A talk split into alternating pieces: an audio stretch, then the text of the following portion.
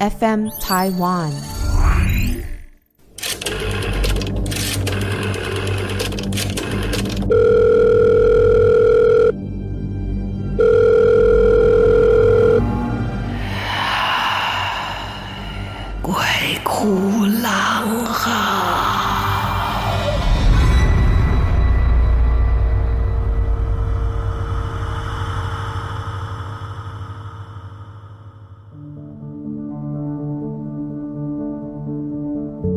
大家好，欢迎来到《鬼哭狼嚎》，我是郎祖云。上次跟大家预告，我们要来聊聊亲家朋友来偷物件啊，平常时是袂惊啦吼，甲你叫一个导游啊吼，甲你叫一个人去倒卡手啊吼，还是讲要安怎拢会当啦吼，借钱嘛，那有的时阵嘛，借酒吧不要紧啦吼。但是如果你的亲戚朋友是以另外一种形式来跟你讨要东西的时候，你该怎么办？在我们讲到这一个亲戚来要东西之前呢，我回想起我当年在做《独漏六十》的时候，因为这个节目真的是采取这个，就是说采台湾光怪陆离各行各业啊，你没有听过的、听过的、特别惊悚的、特别特别你没有办法理解的这一些，我们都通通去拍摄记录。但是这一次这个报道的主题真的是让我。我没有办法用叹为观止来讲，叹为观止总是觉得比较正面一点。它是让我舌头都快要掉下来，就是是整个整个头皮发麻到一种无法形容的状态。也就是一般了哦，国人呐、就是对于殡葬这件事情，现在当然呢，呃，以大家也比较开明，也比较不是这么执着哈，也比较就是说比较开放啊，比较可以接受各式各样殡葬的方式。比方说，有的人就是接受树葬啊，有的人就是接受这个灵骨塔啊，然后永生的奉祀哈。那也但是还是很多人觉得土葬入土为安是一个最传统的方式，所以现在墓园呢，还是很多人呢决定呢是在。最后的时候，他安葬的地方。可是呢，有趣的就是，你安葬在墓园里面，然后我们的习俗里面就会找一些这个法师啊，哦，或者是这个懂得风水堪舆的人，懂得看阴宅的人，来看看地啊，看看风水啊，哦，告诉你应该要怎么样去埋葬我们的亲人哦，都有。然后我们那次介绍的是说，就是。可能因为地形的改变啊，或者是说，呃，一些特别的原因，使得呢，这个我们的亲戚被安葬之后，他的墓穴发生了一些变化。可能因为这个嗯空气的闭锁，或者是这个温度的骤升等等的啊，我们就听过有一些像蜡湿啊，它就是像身体我们身体的油脂变得像蜡一样把它包裹起来，所以它的形状就会保持得很完整，只是干干的啊。那另外一种呢，他们最怕的就是碰到所谓的豆腐尸，也就是棺材进水。棺材进水，然后那个也不知道怎么进去的，他又几乎在一种类似真空的状况之下，跟这个尸身共存。然后那个尸身呢，在那样的状况里面是不会烂掉，但你不能碰它，你一打开一碰它，它就像豆腐一样，这样啪啪啪掉下来，很难处理。然后我们那时候就是刚好也不知道为什么会就这么嘟嘟后外景的这个制作单位的小组，他们就真的跟着一个师傅啊，然后也是就是说家里面的这一个亲戚的棺材进水要去处理，他们就真的把它挖开了。我我是非常非常佩服我们工作人员的勇气，一群人就在那里录，他就挖开了，就旁边记录啊，然后有时不时问一些问题，挖开之后棺盖打开来，真的。里面就是满满的是水，然后那个尸身就泡在里面。然后呢，这一些师傅才跟我们讲说，其实呢，这个浸泡过尸身的这个水啊，它的性质是极阴寒的。就是我们都知道哦，在我们的我们的观念里面，我们是分阴阳太极哈，是每个事情都有阴有阳的这个两面双面。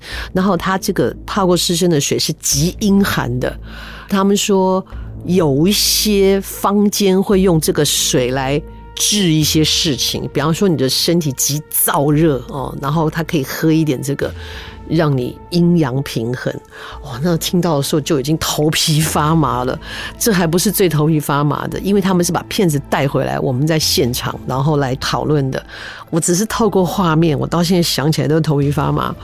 然后那个师傅就说：“但是呢，这一种极阴寒的水呢，它也是非常难得的，所以他们都会把它装起来。”都会把它储存起来，以备不时之需。我说什么叫不时之需啊？好可怕呀！他们就真的拿了那一种呃塑胶桶，就开始往里面倒水，倒水从那个漏斗，然后就把那水倒进去，一桶一桶的。最令我觉得可怕的是。他们倒着倒着，然后再跟我们叙述的那位师傅就说：“我这就难点哎，这就就吼千的百年难得一遇。我跟你讲，这个吼有的时候对身体是好的。”他说的时候就把它摇起来就喝下去了啊！现在正在听的你是不是跟我一样有一样的感觉啊？哈哈！我的妈呀！然后我们我们摄影师的手都歪了一下，你知道那个镜头都拍得不稳了，到我现在都觉得全身发麻，舌头肿胀那种感觉。然后他们才在处理那一个尸身，很难处理，好像我们没有继续拍下去哈，因为基于对死者的尊重，我们就没有继续拍下去，就只拍到这一段，这样子啊，好可怕！我希望你在听的时候不是在吃饭哈，如果是的话，请原谅我，抱歉。好，那。这个我要讲到，就是跟我的故事有关系，当然不是跟拍摄有关系，是跟我舅舅家那边的这个亲戚有关系。就是有一位哈，我妈妈要叫叔婆嘛，还是婶婆的人哈，反正就是叔婆啊哈这一类的哈叔婆。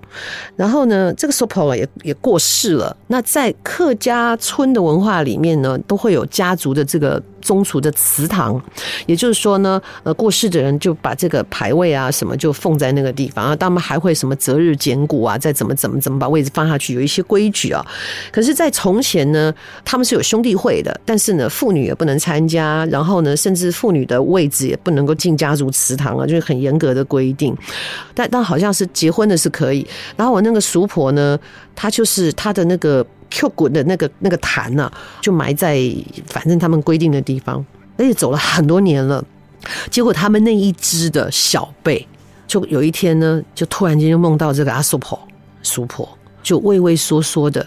在他的面前就发抖，然后就跟他说：“哎呦，暗寒哟，我在做什么？很寒哟。”他就跟他说：“好冷哦，我要穿新衣服哦，我好冷哦，你要给我穿衣服哦。”那第二天醒来就。觉得诶，怎么这么久了？很久了，怎么会会梦到他呢？也没多说，嗯，心里面有一点点小小嘀咕，但没说什么。没想到第二天还来，就在他面前，安寒哟，我要做什么？要不安寒哟？那我买什么？一样的话，我好冷哦，快点，你给我找新衣服穿哦，我就过了，我这边请衫了。就这样连续天天，你怎么受得了啊？后来呢，最诡异的是，他跟他另外一个同辈的，也都是叔婆叫孙子的人，同辈的人提起这件事情的时候，他说他也梦过，但是没有天天。好，可能跟他比较亲的人就天天来找他，然后啊，他两个人不知道怎么办，就只好跟家里的长辈讲说：“哎、那个阿叔婆，嗯，当年就来。”就来啊，那种哎呦，金光金光，每天都来这样讲，好好好毛骨悚然的。要不要问一问发生什么事情了？结果他们就找了师傅来问，找了师傅来问呢，师傅就说：“哦，这个有可能是他跟你们要东西，要什么呢？我们我们要我们要给他新衣服吗？所以他们就真的火化了几件衣服给他。哎，以为叔婆不会来了。”结果呢？说衣服火化没几天，安寒哦，啊，做什么又来了？他们想说，不是已经把衣服都送给你了？到底怎么回事啊？最后才有人说，哎，是不是他的这个放骨头的这个坛子出问题了？所以他们就找找师傅，找地理师择日，然后就去开挖了。一看才知道为什么。为什么那个阿叔婆在梦里面都这样畏畏缩缩的，而且看起来湿哒哒的？他的骨灰坛子歪了，已经进水了，他的骨头就泡在水里面，所以他每天都冷得要死。哇，居然是这样的一个原因，所以他们就赶紧的把里面的这些水清掉哦，然后呢，重新找时间呢，把骨头拿出来晒捡骨，然后把它化成这个骨灰，再重新的供奉啊，重新的怎么怎么整治，再把它放到祠堂等等等的。经过这一系列的安排之后，阿寿婆终于没有再出现了哦，他终于不再的泡在水里，每天很冷了。阿四说：“阿寿婆，大家也都帮你做，你也要出来说什么胎嘎，是不是？你也要出来跟他说谢谢啊！好了好了，他是长辈了哈，所以真的长辈碰到这一种你的亲朋好友用这种形式来跟你要东西的时候，你说这是信还是不信？但是。”很难说啊，我我我们从这种一般的一般的民俗信仰的话，可能啊，他们真的就是来用他们仅有的这么一点的魂力来托梦，告诉你他现在所受的这个状况。但我们也可以解释为，就是就是因为感情很深，说不定我们自己。隐隐约约中就觉得说，我是不是把它放在那里太久都没有去照顾，所以呢，就产生了一种想法，就是我是不是要去看看，我是不是要去看看？因为一直没有付诸行动，所以呢，日有所思，夜有所梦，它也非常有可能。总之呢，我觉得我们就是一个呢，慎终追远哦，然后呢，尊敬我们这个祖先，我们的源远流长这样的一个民族的话，不妨呢，呃，还是。带着怀念啊，带着尊敬的心呢，常常去关心一下可能已经不在的这个长辈，有的时候去陪他们说说话啊，啊，去看看他们现在的状况，就为他们准备的这个后事之后呢，等等的，不管是树葬或是什么的，对。那我父亲后来就是树葬啊，我也去那一片青草地看他，虽然我也不知道他会附在哪一棵树上，或是长在哪一棵草上面，可是就是站在那里，你就是会有一种。呃，如沐的感觉哦，孩子们如沐自己父亲、自己家长的一种感觉。更何况有趣的是，我去看我父亲的时候，发现，诶，这里我来过 哦，原来是我在剧场界有一个好朋友，就在我父亲的那一个。这个树葬的区的隔壁的隔壁啊，两个，我还跟他们两个一起说，那你们就互相照顾吧，嗯，那把它当做是一种如沐思念也是蛮好的，也让孩子们去体会我们是如何从长辈的疼爱跟恩情当中这样被守护长大的。那孩子们也会从我们的身上学习到回敬在我们自己的身上。阿内塞甘西就比以后哎，哈，这样大家不就是很好的传承吗？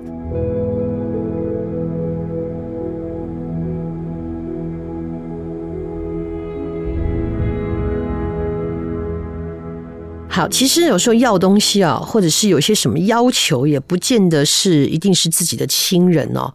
在我们的这个古典的传奇里面啊，就有记载过这么一个故事啊，就是有一间房子很大哦，也很很不错，就保养的很好，然后也有个大院子。可怪就怪在呢，这房子怎么卖都没有卖不出去，然后最渐渐渐渐被人家传说这是一个鬼屋。那既然都说了是鬼屋，谁还敢来买啊？所以他原来的房价就一直在降，一直在降。终于等了好几年，有一个大胆的外地人，就一看这房子很好啊，他也进去参观了，也进去了解了。哦，屋梁啊、瓦舍啊，各方面都挺好的。哦，只要再小小的装修一下，放进自己喜欢的一些家具跟摆设，就可以住了，蛮好的。又有个大院子啊，那他就用这个。已经低于市价好多好多钱的这个价钱，就把这一个大宅带院子全部都买下来了。那大家就很紧张，他说：“天哪，这个外地人怎么都不懂啊？怎么劝他都不听啊？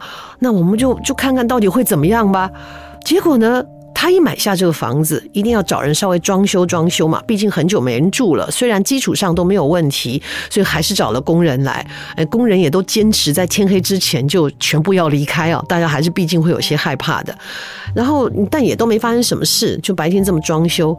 开始装修以后，这个买屋子的人就开始做梦了，就梦到有一个书生打扮的人，干干净净的，然后呢，就来找他。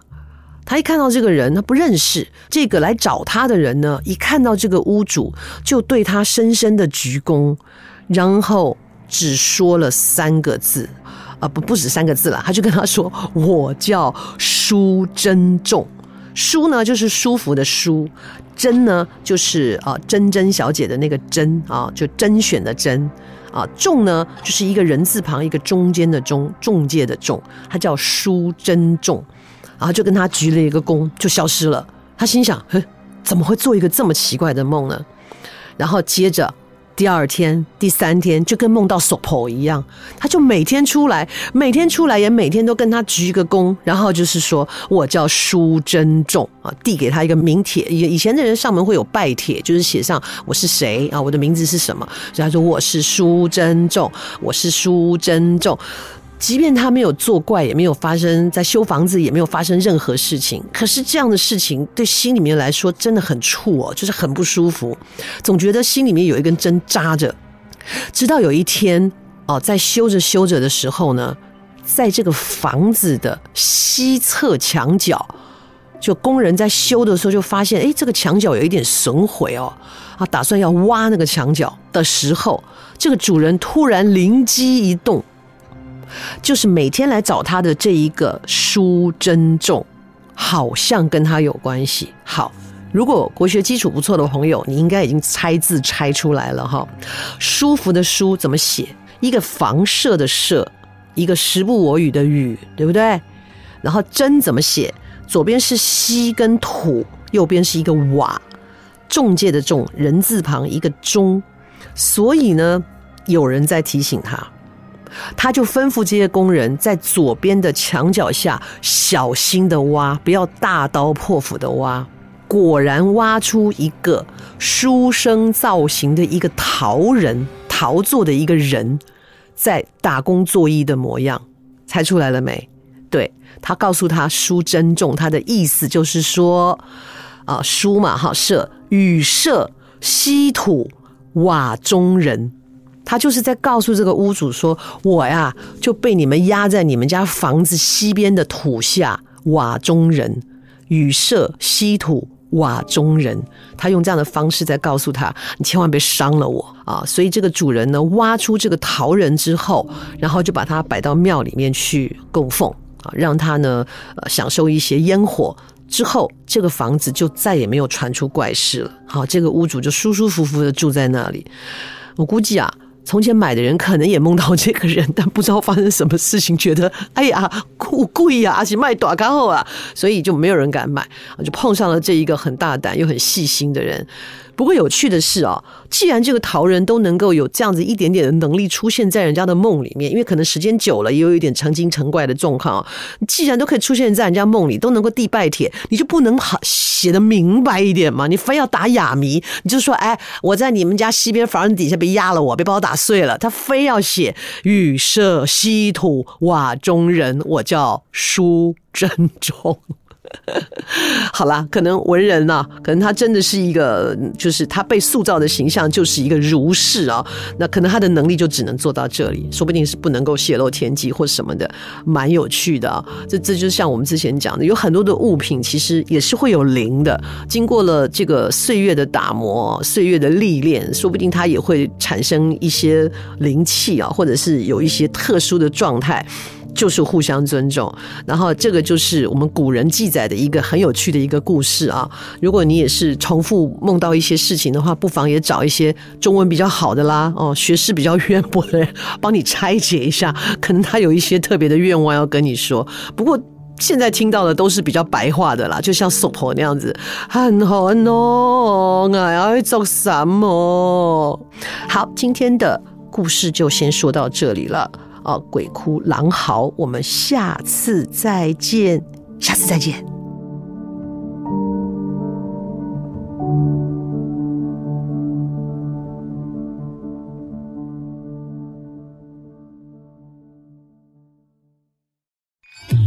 FM Taiwan。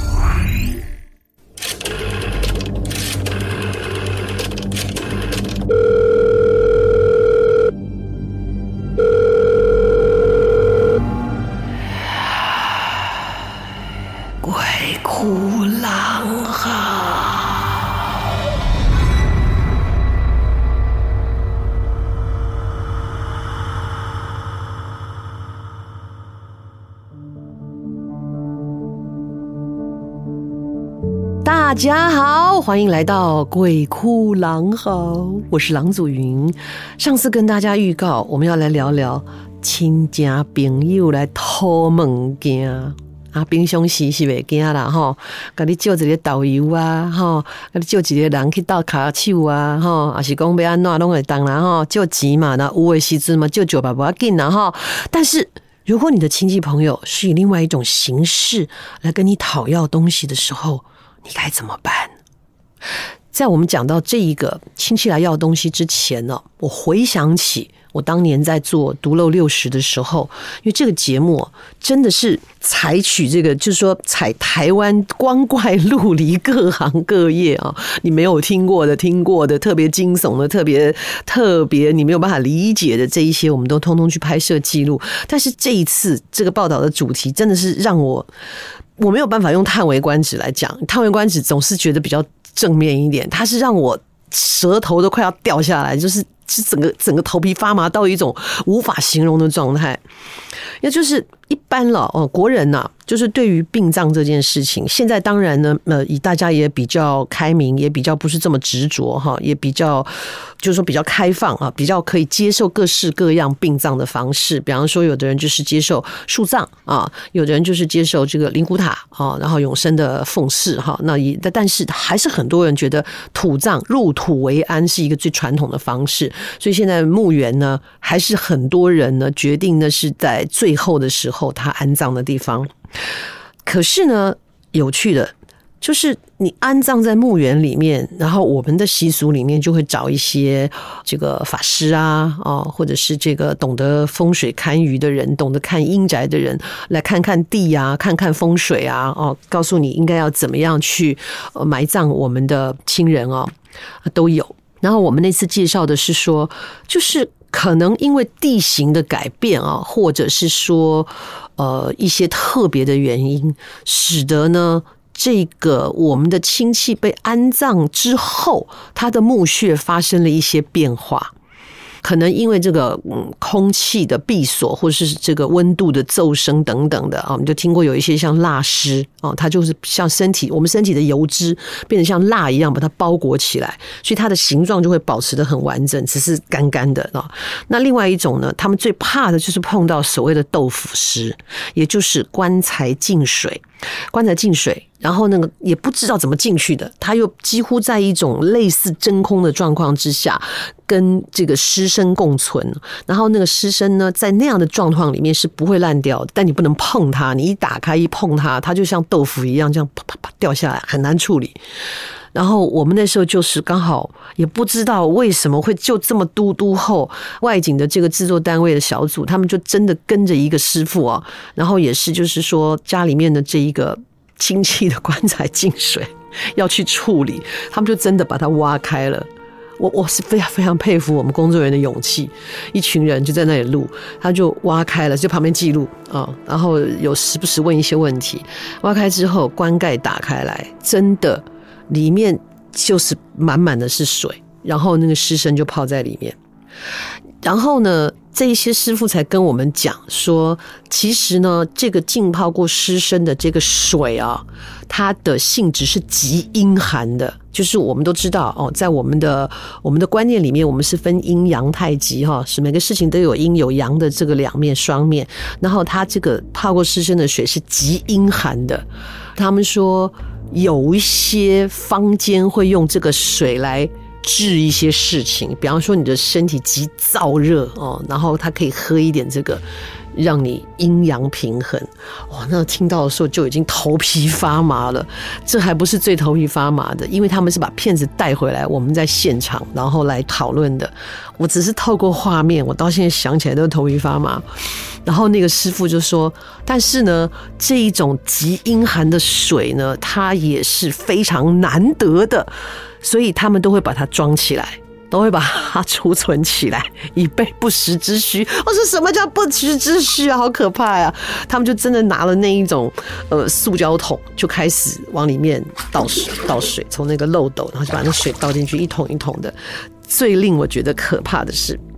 他们倒着倒着，然后再跟我们叙述的那位师傅就说：“哦，这就难点哎，这就就吼千的百年难得一遇。我跟你讲，这个吼有的时候对身体是好的。”他说的时候就把它摇起来就喝下去了啊！现在正在听的你是不是跟我一样有一样的感觉啊？哈哈，我的妈呀！那我们我们摄影师的手都歪了一下，你知道那个镜头都拍得不稳了，到我现在都觉得全身发麻，舌头肿胀那种感觉。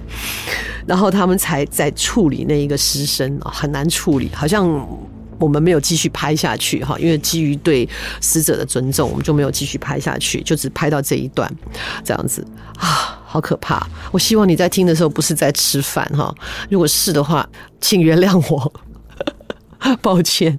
好，那。这个我要讲到，就是跟我的故事有关系，当然不是跟拍摄有关系，是跟我舅舅家那边的这个亲戚有关系。就是有一位哈，我妈妈要叫叔婆嘛，还是婶婆的人哈，反正就是叔婆啊哈这一类的哈叔婆。然后呢，这个叔婆也也过世了。那在客家村的文化里面呢，都会有家族的这个。宗族的祠堂，也就是说呢，呃，过世的人就把这个牌位啊什么就放在那个地方啊，他们还会什么择日捡骨啊，再怎么怎么怎么把位置放下去，有一些规矩啊。可是，在从前呢，他们是有兄弟会的，但是呢，妇女也不能参加，然后呢，甚至妇女的位置也不能够进家族祠堂啊，就是很严格的规定。但但好像是结婚的是可以。然后我那个叔婆呢，她就是她的那个。Q 滚的那个那个坛呐，就埋在反正他们规定的地方，而且走了很多年了。结果他们那一支的小辈，就有一天呢，就突然间就梦到这个阿叔婆、叔婆，就畏畏缩缩的。在他的面前就发抖，然后就跟他说：“哎呦，暗寒哟，我在做什么？暗寒哟。”他就跟他说：“好冷哦，我要穿新衣服哦，我好冷哦，你要给我穿衣服哦。”那第二天醒来就。觉得诶，怎么这么久了，很久了，怎么会会梦到他呢？也没多说，嗯，心里面有一点点小小嘀咕，但没说什么。没想到第二天还来。就在他面前，安寒哟，我会做什么？因为安寒哟，那我买什么？一样的话，我好冷哦，快点，你给我找新衣服穿哦，我就过来了，我就要穿衫了。就这样连续天天，你怎么受得了啊？后来呢，最诡异的是。他跟他另外一个同辈的，也都是叔婆叫孙子的人，同辈的人提起这件事情的时候，他说他也梦过，但是没有天天。好，可能跟他比较亲的人就天天来找他。然后啊，他两个人不知道怎么办，就只好跟家里的长辈讲说：“哎、那个阿叔婆，嗯，当年就来就来啊，那种哎呦，跟公跟公，每天都来这样讲，好好好毛骨悚然的，要不要问一问发生什么事情了？”结果他们就找了师傅来问。找了师傅来问呢，师傅就说：“哦，这个有可能是他跟你们要东西，要什么呢？我们我们要我们要给他新衣服吗？所以他们就真的火化了几件衣服给他。诶，以为叔婆不会来了，结果呢，说衣服火化没几天，安寒哦，啊，做什么又来了？他们想说，不是已经把衣服都送给你了，到底怎么回事啊？最后才有人说，哎，是不是他的这个？”放骨头的这个坛子出问题了，所以他们就找找师傅，找地理师择日，然后就去开挖了。一看才知道为什么，为什么那个阿瑟婆在梦里面都这样畏畏缩缩的，而且看起来湿哒哒的。他的骨灰坛子歪了，已经进水了，他的骨头就泡在水里面，所以他每天都冷得要死。哇！居然是这样的一个原因，所以他们就赶紧的把里面的这些水清掉哦，然后呢，重新找时间呢，把骨头拿出来晒捡骨，然后把它化成这个骨灰，再重新的供奉啊，重新的怎么怎么整治，再把它放到祠堂等等等的。经过这一系列的安排之后，阿叔婆终于没有再出现了哦，他终于不再泡在水里，每天很冷了。阿四说：“阿寿婆，大家也都帮你做，你也要出来说什么太嘎，是不是？你也要出来跟他说谢谢啊！好了好了，他是长辈了哈，所以真的长辈碰到这一种你的亲朋好友用这种形式来跟你要东西的时候，你说这是信还是不信？但是很难说哦，我我我们从这种一般的一般的民俗信仰的话，可能啊，他们真的就是来用他们仅有的这么一点的魂力来托梦，告诉你他现在所受的这个状况。但我们也可以解释为，就是就是因为感情很深，说不定我们自己。隐隐约约中就觉得说，我是不是把它放在那里太久都没有去照顾，所以呢，就产生了一种想法，就是我是不是要去看看，我是不是要去看看？因为一直没有付诸行动，所以呢，日有所思，夜有所梦，它也非常有可能。总之呢，我觉得我们就是一个呢，慎终追远哦，然后呢，尊敬我们这个祖先，我们的源远流长这样的一个民族的话，不妨呢，呃，还是。带着怀念啊，带着尊敬的心呢，常常去关心一下可能已经不在的这个长辈，有的时候去陪他们说说话啊，啊，去看看他们现在的状况，就为他们准备的这个后事之后呢，等等的，不管是树葬或是什么的，对。那我父亲后来就是树葬啊，我也去那一片青草地看他，虽然我也不知道他会附在哪一棵树上，或是长在哪一棵草上面，可是就是站在那里，你就是会有一种。呃，如沐的感觉哦、孩子们如沐自己父亲、自己家长的一种感觉。更何况有趣的是，我去看我父亲的时候，发现，诶，这里我来过，哦，原来是我在剧场界有一个好朋友，就在我父亲的那一个。这个树葬的区的隔壁的隔壁啊，两个，我还跟他们两个一起说，那你们就互相 照顾吧，嗯，那把它当做是一种如沐思念，也是蛮好的，也让孩子们去体会我们是如何从长辈的疼爱跟恩情当中这样被守护长大的。那孩子们也会从我们的身上学习到回敬在我们自己的身上。阿内塞甘西就比后哎，哈，这样大家不就是很好的传承吗？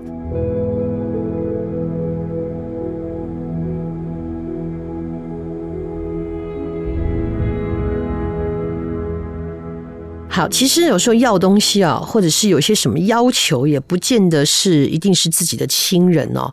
在我们的这个古典的传奇里面啊，就有记载过这么一个故事啊，就是有一间房子很大哦，也很很不错，就保养的很好，然后也有个大院子。可怪就怪在呢，这房子怎么卖都没有卖不出去，然后最渐渐渐渐被人家传说这是一个鬼屋。那既然都说了是鬼屋，谁还敢来买啊？所以他原来的房价就一直在降，一直在降。终于等了好几年，有一个大胆的外地人，就一看这房子很好啊，他也进去参观了，也进去了解了。哦，屋梁啊、瓦舍啊，各方面都挺好的。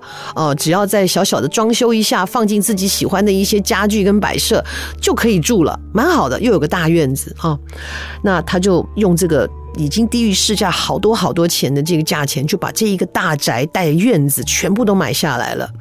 那大家就很紧张，他说：“天哪，这个外地人怎么都不懂啊？怎么劝他他都不听啊？那我们就就看看到底会怎么样吧。”结果呢？他一买下这个房子，一定要找人稍微装修装修嘛，毕竟很久没人住了。虽然基础上都没有问题，所以还是找了工人来。哎，工人也都坚持在天黑之前就全部要离开啊。大家还是毕竟会有些害怕的。然后，但也都没发生什么事，就白天这么装修。开始装修以后，这个买屋子的人就开始做梦了，就梦到有一个书生打扮的人，干干净净的，然后呢，就来找他。他一看到这个人，他不认识这个来找他的人呢。一看到这个屋主，就对他深深的鞠躬，然后只说了三个字，啊，不，不止三个字了。他就跟他说：“我叫舒珍重。舒呢，就是舒服的舒；珍呢，就是啊，珍珍小姐的那个珍啊，就甄选的甄啊；重呢，就是一个人字旁，一个中间的中，中介的重。他叫舒珍重。”然后就跟他鞠了一个躬，就消失了。他心想：哼，怎么会做一个这么奇怪的梦呢？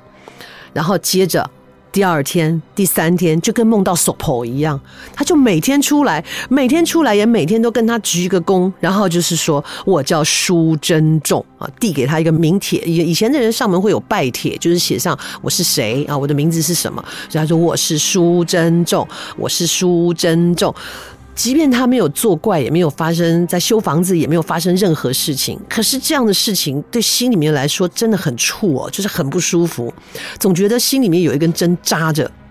直到有一天哦，在修着修着的时候呢，在这个房子的西侧墙角，就工人在修的时候就发现，哎，这个墙角有一点损毁哦，啊，打算要挖那个墙角的时候，这个主人突然灵机一动，就是每天来找他的这一个舒珍重，好像跟他有关系。好。如果国学基础不错的朋友，你应该已经猜字猜出来了哈。舒服的舒怎么写？一个房舍的舍，一个时不我与的与，对不对？然后真怎么写？左边是西跟土，右边是一个瓦，仲介的仲，人字旁一个中。所以呢，有人在提醒他，他就吩咐这些工人在左边的墙角下小心的挖，不要大刀破斧的挖。果然挖出一个书生造型的一个陶人，陶做的一个人，在打工作揖的模样，猜出来了没？对，他告诉他书珍重，他的意思就是说，啊，书嘛哈舍与舍西土瓦中人，他就是在告诉这个屋主说，我呀就被你们压在你们家房子西边的土下瓦中人，雨舍西土。瓦中人，他用这样的方式在告诉他：“你千万别伤了我啊！”所以这个主人呢，挖出这个陶人之后，然后就把他摆到庙里面去供奉啊，让他呢呃享受一些烟火。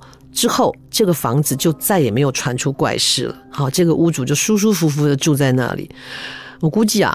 从前买的人可能也梦到这个人，但不知道发生什么事情，觉得哎呀，贵贵呀，而且卖多高啊，所以就没有人敢买，就碰上了这一个很大胆又很细心的人。不过有趣的是哦，既然这个陶人都能够有这样子一点点的能力出现在人家的梦里面，因为可能时间久了也有一点成精成怪的状况。既然都可以出现在人家梦里，都能够递拜帖，你就不能好写得明白一点吗？你非要打哑谜，你就说哎，我在你们家西边房子底下被压了我，被把我打碎了。他非要写与舍西土瓦中人，我叫舒珍重。好啦，可能文人呐、啊，可能他真的是一个，就是他被塑造的形象就是一个儒士啊。那可能他的能力就只能做到这里，说不定是不能够泄露天机或什么的，蛮有趣的啊。这这就像我们之前讲的，有很多的物品其实也是会有灵的，经过了这个岁月的打磨、岁月的历练，说不定它也会产生一些灵气啊，或者是有一些特殊的状态。就是互相尊重，然后这个就是我们古人记载的一个很有趣的一个故事啊。如果你也是重复梦到一些事情的话，不妨也找一些中文比较好的啦，哦，学识比较渊博的人帮你拆解一下，可能他有一些特别的愿望要跟你说。不过现在听到的都是比较白话的啦，就像娑婆那样子，很好哦，我要做什么？好，今天的故事就先说到这里了。哦，鬼哭狼嚎，我们下次再见，下次再见。